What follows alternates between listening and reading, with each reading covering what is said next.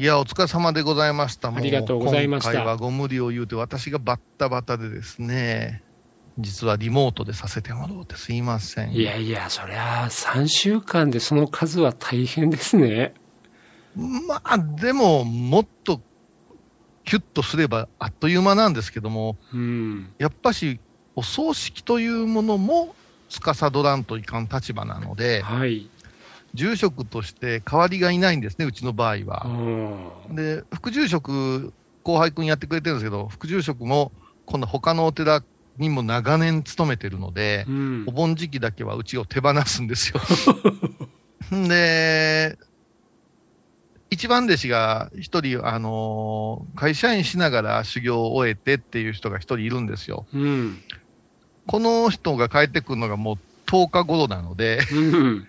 それまでに私が行けるとこまで行っとこうと思った時に午後から開けておらんと、うんこの暑い時期、お葬式関係がゼロということがなかなかないんですね。うん。そうすると、朝から晩まで詰めてると、お葬式が入ると何時間も遅れてしまうんで、うん。ちょっと勇気を出して、午後からは開けるというね、うん。あの、大技に出てるんですよ、構造寺の場合は。かといってね、そこにピタッとはまってお葬式が入ってくればいいって話でもないし、難しいそうなんですよね。だから、私はだからこの時期すごくてですね、はい。だいたい朝、今は8時ぐらいからだーっと回って、やれやれして2時ぐらいかな。いっぺん帰ってきて。そっからね、あの、谷中全焼案って知ってます？はいはい東京谷中の全焼案。幽霊ですはいね。幽霊、幽霊の掛け軸の、はい。あの、会が毎年あるんですよ。うんで、谷中上げての、えー幽霊怪談、お化けフェスティバルみたいになってるんですよ、今。それはもう落語の世界でも重要なトピックスですよね。そうです、そうです。あの、うん落語の、あの、あの人のコレクションですよね。な延長さんったかな。き延長コレクション。はい。だから、あの、話し家さんとしてはもう階段を磨くいい機会でですね、うん。あの、私は、あの、7月にしか行ったことないんですけども、みんな浴衣着てね、で、全焼庵で今年はあんな幽霊が出てたわね、みたいなことで、うん。それで寄せができて、そこで怖い話聞いたりするんですけど、そこにですね、あの、イリアスさんっていう、まあ、なんか、ま、まか不思議な雑貨屋さんがあるんですよ。作家さんのものを集めたセレクトショップでね、うん。8月だけはうちの弟が日本もののけ観光というユニットやってまして、妖怪の、こう、おもちゃとかを自作したものを展示販売するんですよ。はい。で結構歴史ありましてね、うん。そこに兄貴も出したらっていうことで、毎年出させてもらってるんで、今年がね、8月の5日からなんですよ。はい。で、今実は、えー今日収録が7月の終わりですけど、朝2時ぐらいからね、ずーっと作ってるんですよ。妖怪と仏さんと、はい。今年は西洋のモンスターとかも作ってました。ですから帰ってきたらもう5分かけて磨いてっていうことをやってるので、割とね、充実してるというか、あの、日本でも珍しい活動をしていますね。それにオリンピックがあるから忙しいでしゃあないっていうね。なるほどね。うん。ただね、あの、この時期に集中して妖怪やのお化けやのっていうことを研究し直して、幽霊とかもそうなんですけど、研究し直すとですね、あの、味わい深いもんでございましてね、はいそ。の、おせがきとかね、うんあのせがき供養とか、それからまあ、この時期になると、やっぱし心霊的なご相談もあったりすることが、おうおうこう、いろんな物心両面からですね、裏付けができたりして、うん。結構こう、拝む方も研ぎ澄まされたりしましてですうね、ん。うん、なんか形にしながら拝むのは面白いなと最近は思い出したんですけどね。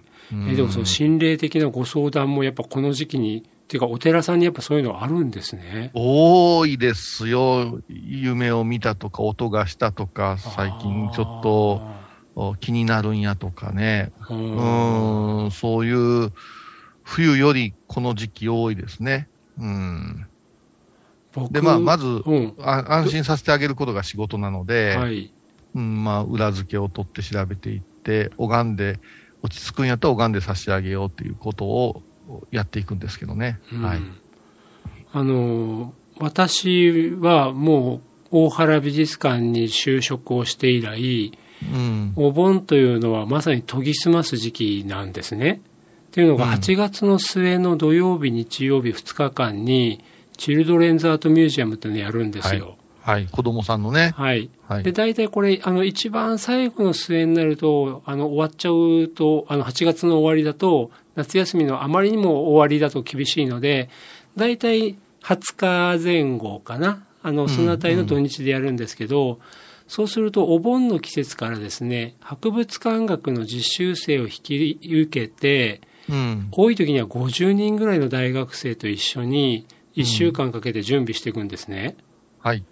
でそうなると、8月のこの炎天下、私もですね、日中3、4時間外にいるっていうのは当たり前になってくるし、はい。チルメの2日間なんてほぼ外出ずっぱりなんですよ。うんうん。だからいつもね、えー7月の頭ぐらいから気をつけて外に出て、できることなら少し肌も焼きながら、うん。で、お盆の頃から博物館学の実習を受け入れて、もう本当にもうその土日の2日間の天気をにらめっこしながら、うん。で、その1週間の中でも学生たちを倒れさせるわけいかないから、はい。なんか自分がふらつかないようにともかくその気を統一するって感じなんですよね。うん。うん。うん。で、それが去年と今年はなくなっちゃったので、うんまああの、来年に備えて自分の体調を上げていく、暑さになれるってことだけは続けてるんですけども、うん。今年ね、そうなると不思議なもんでね、やっぱりなんか違う反動が来て、僕も3時ぐらいに目が覚めるようにはなってましてですああ、ね。なるほど。うんうん。で、僕クーラーが好きじゃないんで、うんその時間になったらもう外涼しいから、うん開けてしばらく布団の上に横になってるんですね。うん。そうするといろんな音が聞こえてきますよね。これがうね、ん。よく言うたもんでねう、ん。ね、草木も眠る牛蜜時言うんですけども、はい私もね、がむしゃらに朝の1時ぐらいに水かぶって拝む時期があったんですよ。はい。しばらく。うん。若い時ね、もうとにかく人よりたくさん拝みたいと思って、うん。そうして、まあ、2時、3時ずっとお堂にこもってたらね、バンバンバンバンって音がしたりね、うん。パタパタパタパタパタって音がしたりするわけですよ。うん。寝ぼけとんかな、いや、幻聴幻聴とか思うんですけども、本当に大きな音で、うん。ガラス扉をバーンバーンってする音がしたりするわけ。うん。で、まあ、びっくりしたな、今日もって思ってて、翌日、またするんですよ。うん。おかしいぞと思って、で、師匠に聞いたんですよ。はい。ただ、あんたなって拝む時間っていうのもあるんやって。うん。主役はいろいろ変わってるから、あんなせめて4時にしなさいって言われて、うん。あそうですか、言うて。いろんな音がするっていうのは、いろんな地味猛量が、いろんな活動をしてるんやから、うんそこは邪魔したらいかんぞ言われて。うん。で、20代ですかね、止められたことありますね。え、それはだから草木も眠る牛蜜時から、まあはい今でいう午前3時ぐらいになってくると、地味猛量が少し動き出して、まあ4時、地味猛量いうのはもう日本も西洋も問わず夜動き出すもんですから、うん。草や木は眠っておってもも、そのもんたちはもうガヤガヤと。ですから、背書き供養します言うて、例えばお墓で拝みました、お供え物を置いときます。まあ、置いちゃダメっていうところもあるんで言えませんけども、お嬢さんこれ持って帰ってええですか？言うから、今午前中だよねって時計見たら11時過ぎじゃないですかって。うん。今日一晩は置いてあげてくれへんかねって言って、え、なんでですか？言われたら、この時間にしかよう食べにこん魂いうのもあるんですよ、言うて、そういう説明をしてあげるわけ。なるほど。だからあなたたちの今日のご供養が終わるのは、翌朝来て、ここを片付けたら初めて終わるのよっていう、この闇の部分で生きてるものにも施そうぜっていうのがあるわけですよ。なるほどね。で、そこに私たちが行者が出ていってごそごそやっていくと、そのなかなか難しい。だから、柳沢さん、そのお坊さんなぜ朝お勤めするかって言って考えたことある、ないない。